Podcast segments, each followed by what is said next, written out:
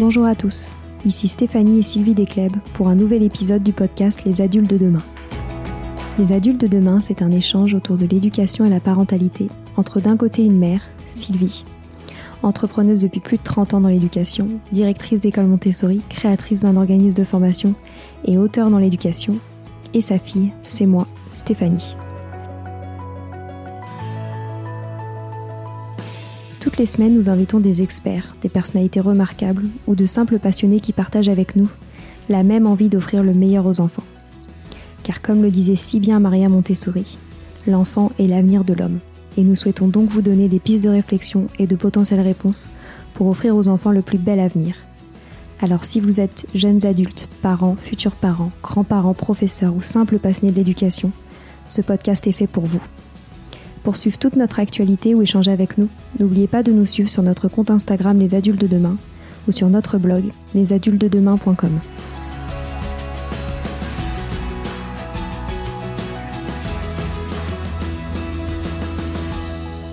Bienvenue sur les pauses éducatives de Sylvie, un nouveau format de podcast en plus de nos discussions quotidiennes. Dans cette nouvelle série de podcasts courts, Sylvie nous décrit des exercices, des activités ou des applications concrètes à mettre en place avec ses enfants, à la maison ou en classe, en lien avec l'éducation et la parentalité. L'idée est que vous repartiez avec encore plus d'idées à mettre en place dans votre quotidien pour égayer votre vie et celle des enfants. Alors bonne écoute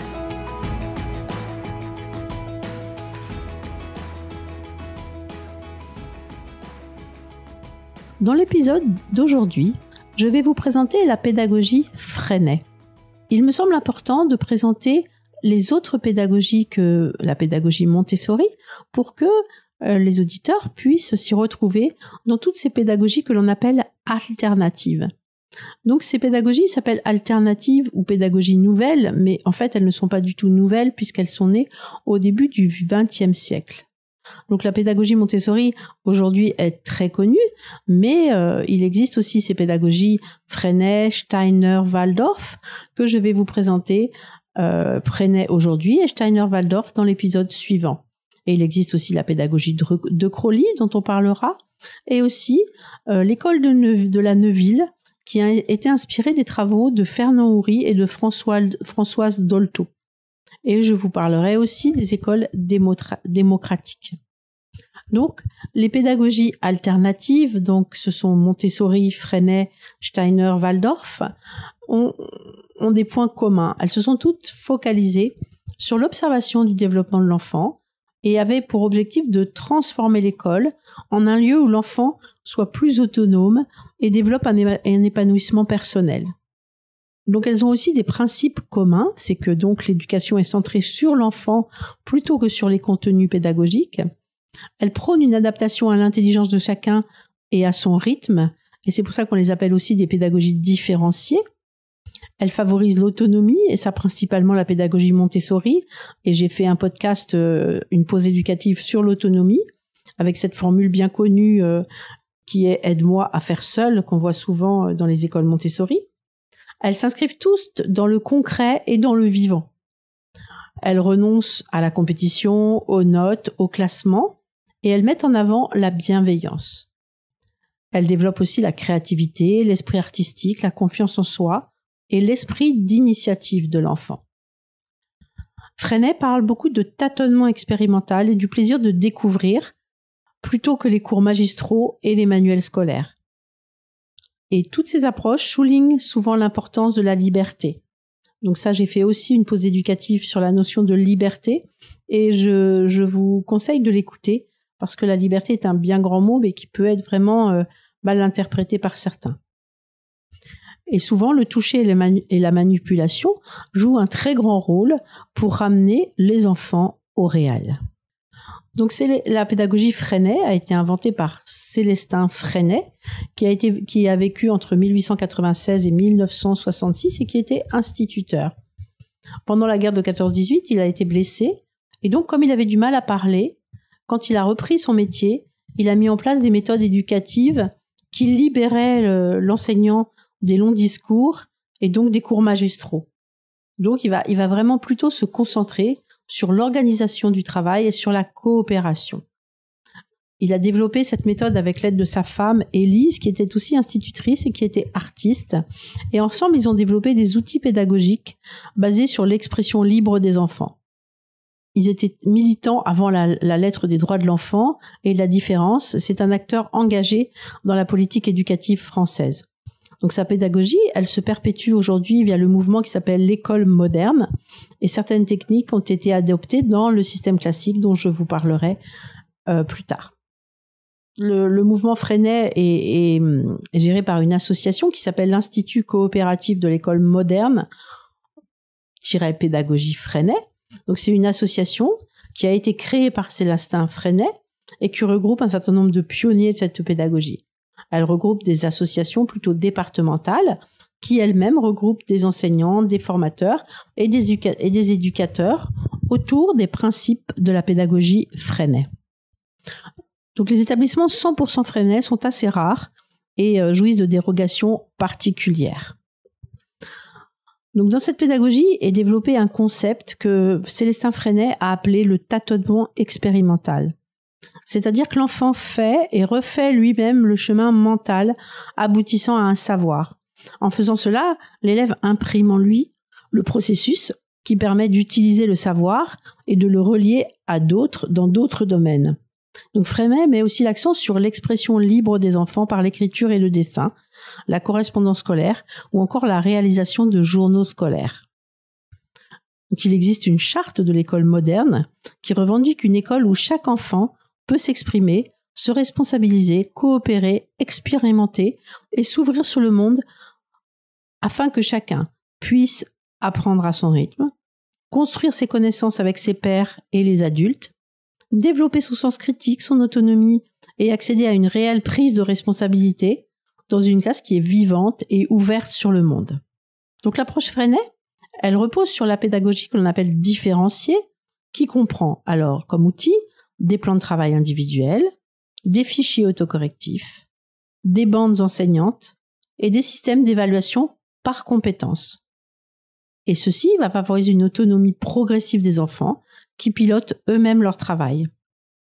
Donc les enseignants freinaient prônent une école où chaque élève peut s'exprimer, se responsabiliser, coopérer, expérimenter et s'ouvrir sur le monde.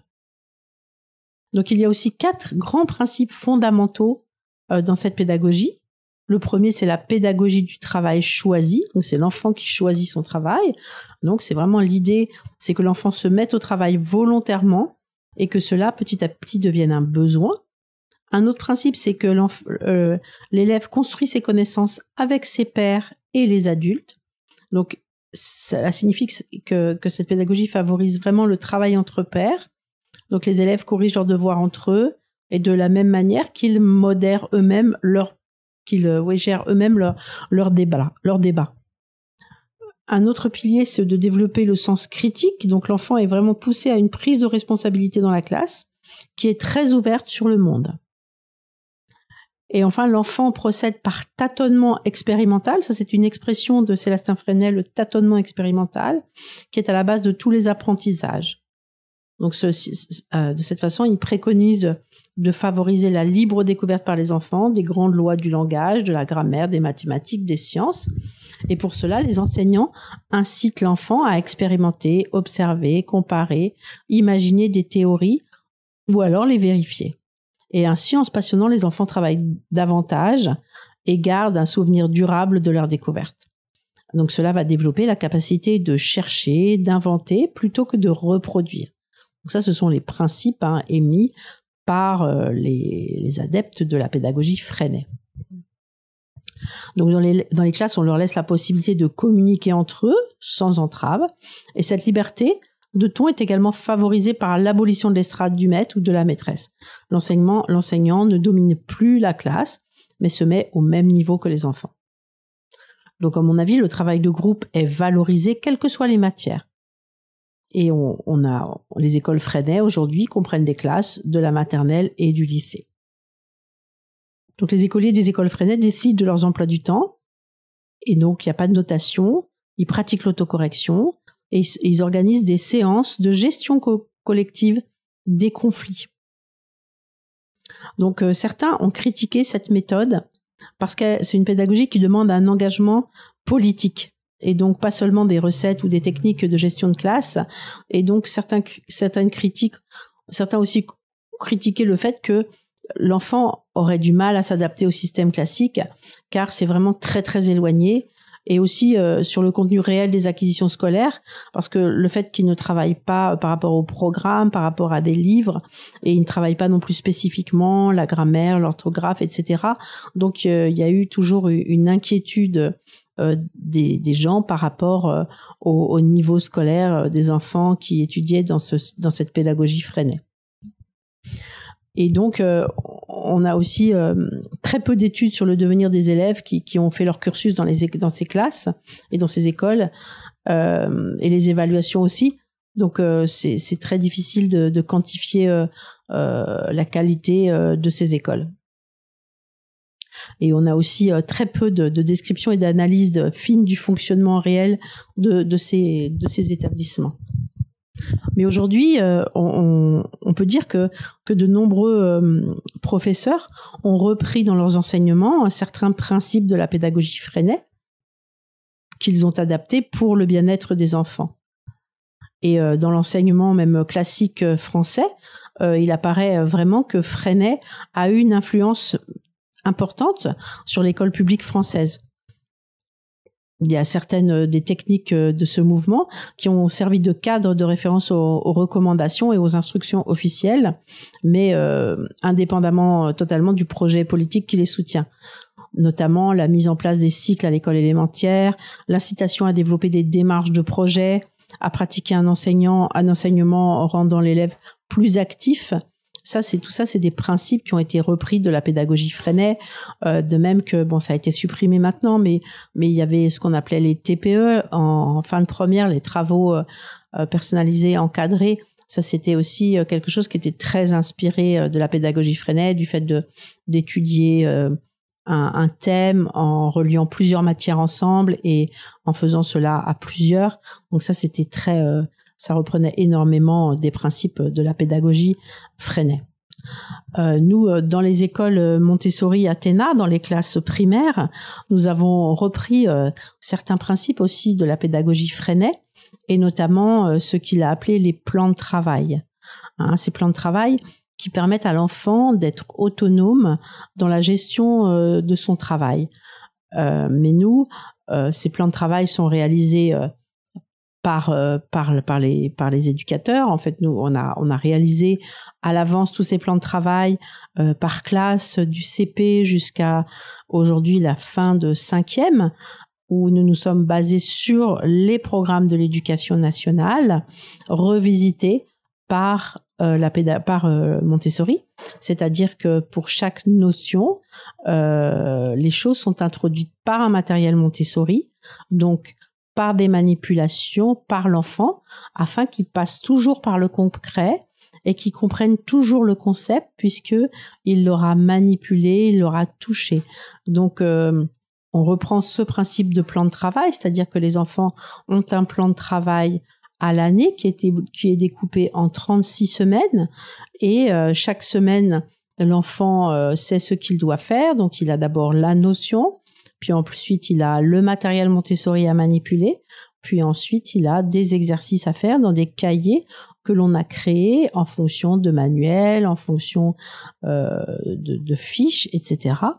Et ainsi, euh, l'enfant a tout son programme de l'année et peut avancer à son propre rythme. Donc ça, c'est quelque chose que nous, nous reprenons dans nos classes, mais encadrant énormément pour être certain que l'enfant a vu toutes les notions euh, demandées par le programme de l'éducation nationale. Et lorsque le matériel Montessori euh, n'a pas été créé par Maria Montessori, euh, nous l'avons euh, créé notamment sur les nombres relatifs, notamment sur toutes les notions de grammaire, d'orthographe, de vocabulaire par rapport à, ce qui doit être appris en français. Hein, puisque Maria Montessori étant italienne, elle avait surtout défini par rapport à l'italien, et puis par rapport à ce qui se passait à l'époque. Mais nous, on a repris tout ce qui devait se faire aujourd'hui avec un matériel. Et donc jusqu'à la cinquième, les enfants manipulent pour apprendre avec leurs mains, puis ils font des exercices et ils ont leur plan de travail qui leur permet d'avancer à leur rythme. La pédagogie Montessori prévoit aussi, comme euh, disait Célestin Freinet, euh, l'autocorrection, mais l'autocorrection par soi-même, c'est-à-dire que c'est pas les autres qui corrigent, c'est chacun se corrige, chacun a la possibilité de s'autocorriger pour comprendre pour comprendre pourquoi il s'est trompé et pour essayer de refaire jusqu'à ce que ce soit juste. C'est ainsi que la Maria Montessori a beaucoup développé ce côté euh, que l'on apprend par nos erreurs et que donc se tromper n'est pas n'est pas du tout euh, un problème. Au contraire, c'est ce qui permet de progresser. Et bien sûr, dans les classes Montessori, euh, il n'y a pas non plus de notes ni de classement, etc., etc. Donc voilà, j'espère avoir été clair sur la, pédagogie Freinet. Donc la pédagogie Freinet qui a beaucoup influencé euh, l'école classique française, euh, des principes qui sont repris dans les écoles, mais aussi dans nos écoles euh, Montessori, Athéna, et par de nombreux enseignants. Voilà, c'est fini pour aujourd'hui. On espère que cet épisode vous a plu. Avant de se quitter, on a quand même besoin de vous.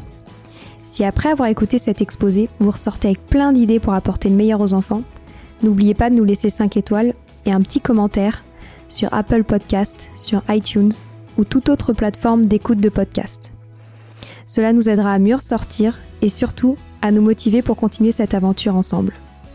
Si vous avez des suggestions, des idées de thèmes, des questions à poser, n'hésitez pas à nous contacter sur les réseaux sociaux, Instagram ou LinkedIn, en tapant les adultes de demain nous serions ravis d'échanger avec vous.